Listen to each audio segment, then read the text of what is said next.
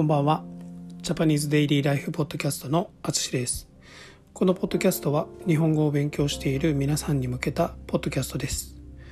はい。えー、っと、前回のポッドキャストでもちらっと言ったと思うんですけど、今大阪に帰ってきています。えー、っと、1週間ぐらいいる予定ですね。はい。えー、っと、岡山に行って、ボランティアメンバーに会ったり、えー、神戸の方とか大阪で、まあ、日本語の生徒さんに会ったりしています。はい、でまあ最近よく話してますが旅行で日本に来る人がとても増えてますね。それであのレッスンを受けてくれる人も増えています。はい、それは本当に嬉しいですね。でその時に話すトピックがあのおすすめの場所について話すことが多いです。で大阪ってね意外とおすすめの場所が難しいんですね。はい、まあ、人によると思うんですけどあの、まあ、結構都会的な場所なのでその、まあ、買い物するねあの建物は駅前にたくさんあります。うん。でもそれ以外は結構まあ有名な場所だけになるんですよね。まあ多分探せばたくさんあると思うんですけど。はい。でまあ有名な場所だと大阪城公園とか、えー、まあ新世界通天閣道頓堀ですね。はい。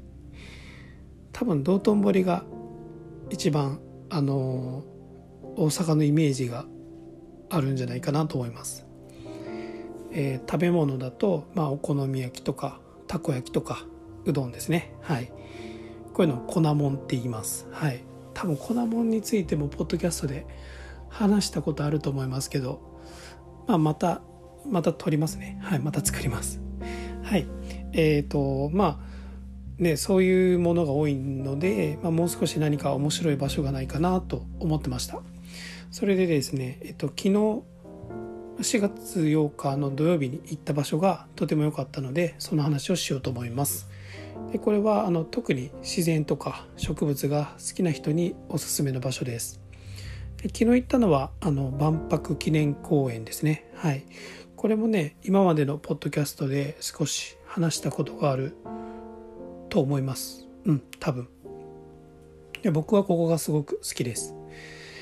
でえっとこの公園の奥この公園の先にもっといい場所がありました。うん。これがですね、日本庭園っていうんですけど、はい。ここは僕は多分行ったのが2回目か3回目ぐらいで、うん。その、前行ったのはあんまり記憶がないんですね。はい。で、ここはですね、ちょっと説明すると、えっ、ー、と、まあ、1970年に万博があったんですね。日本万国博覧会英語で言うとジャパンワールドエキスポジションエキスポジションっていうのかな？うん。はい。それで、えーと、その出展の一つとして日本政府が作った庭園なんですね。はい。それは知らなかった。うん。です。はい。でまあこの庭園は4つの時代の庭園を見ることができます。でこれはあの僕もはじ調べて初めて知りました。えーと、その4つの時代っていうのが、まあ、平安時代ぐらいのもの。これが800年から1200年ぐらいまでの時代ですね。はい、で鎌倉時代室町時代。